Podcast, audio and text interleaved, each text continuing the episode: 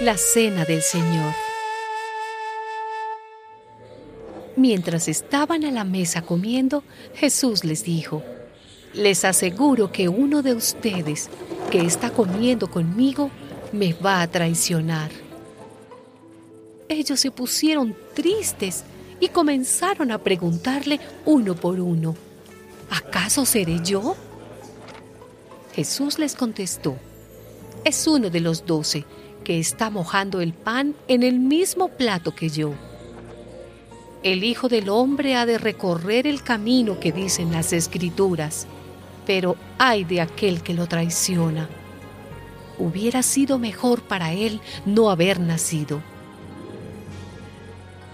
Mientras comían, Jesús tomó en sus manos el pan y habiendo pronunciado la bendición, lo partió y se lo dio a ellos, diciendo, Tomen, esto es mi cuerpo. Luego tomó en sus manos una copa y habiendo dado gracias a Dios, se la pasó a ellos y todos bebieron.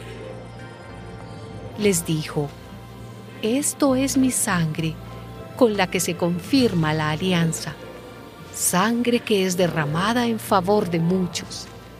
Les aseguro que no volveré a beber del producto de la vid hasta el día en que beba el vino nuevo en el reino de Dios.